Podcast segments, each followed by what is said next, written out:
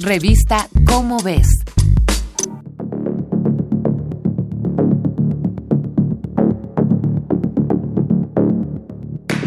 Hay quienes piensan que todo gira alrededor del Sol, pero no siempre es así.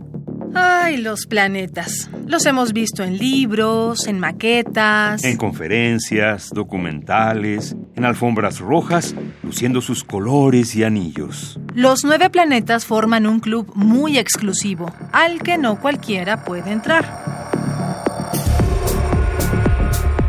También existen objetos astronómicos alejados del glamour llamados exoplanetas. Cuerpos que giran en torno a una estrella distinta al Sol y que por tanto no pertenecen al sistema solar que conocemos. La existencia de planetas girando alrededor de otras estrellas era algo dudoso, hasta 1995, cuando los astrónomos Michel Mayor y Didier Queloz hicieron la primera detección de Dimidio, un planeta fuera del sistema que giraba ante un astro parecido al Sol. Con miles de millones de estrellas fascinantes, no es extraño que otros cuerpos roten siguiendo otro brillo. El exoplaneta Dimidio, antes llamado 51 Pegasi b, es muy parecido a Júpiter en masa y está más cerca de su estrella que Mercurio del Sol. Por eso tarda unos cuantos días en girar alrededor de ella.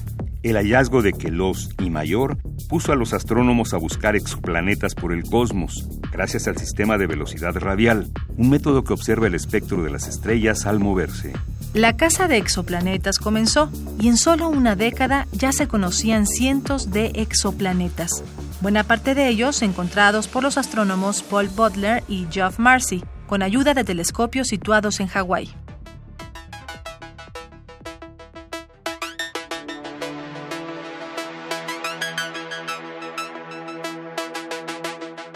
Y a todo esto, ¿los exoplanetas son habitables? Como sabemos, la vida en la Tierra requiere agua líquida. Si suponemos que lo mismo ocurre en otros planetas, primero tenemos que encontrar H2O en estado fluido. Cuando un planeta se encuentra demasiado cerca de su estrella, el agua se evapora y cuando está demasiado lejos, ésta se congela. En cada estrella hay un intervalo de distancias ideales, ni demasiado cerca ni demasiado lejos. Si en la distancia se encuentra agua, podemos hablar de una posible zona de habitabilidad. Pero además de agua, se necesita tiempo, al igual que ocurrió con nuestro planeta. Recordemos que aunque se formó hace 4.500 millones de años, el Homo sapiens tiene apenas 200.000. La ciencia sigue la búsqueda de tesoros en el espacio.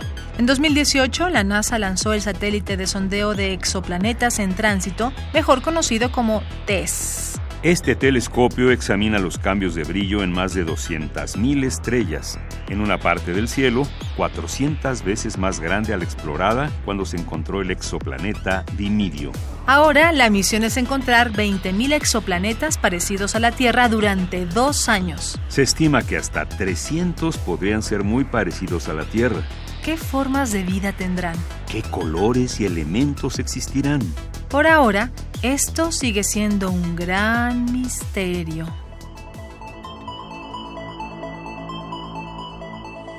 Esta es una coproducción entre Radio UNAM y la Dirección General de Divulgación de la Ciencia de la UNAM, basada en el artículo Montones de exoplanetas de Anaí Caldú Primo. Planetas, exoplanetas, astros, agujeros negros y meteoros están en tu revista ¿Cómo ves?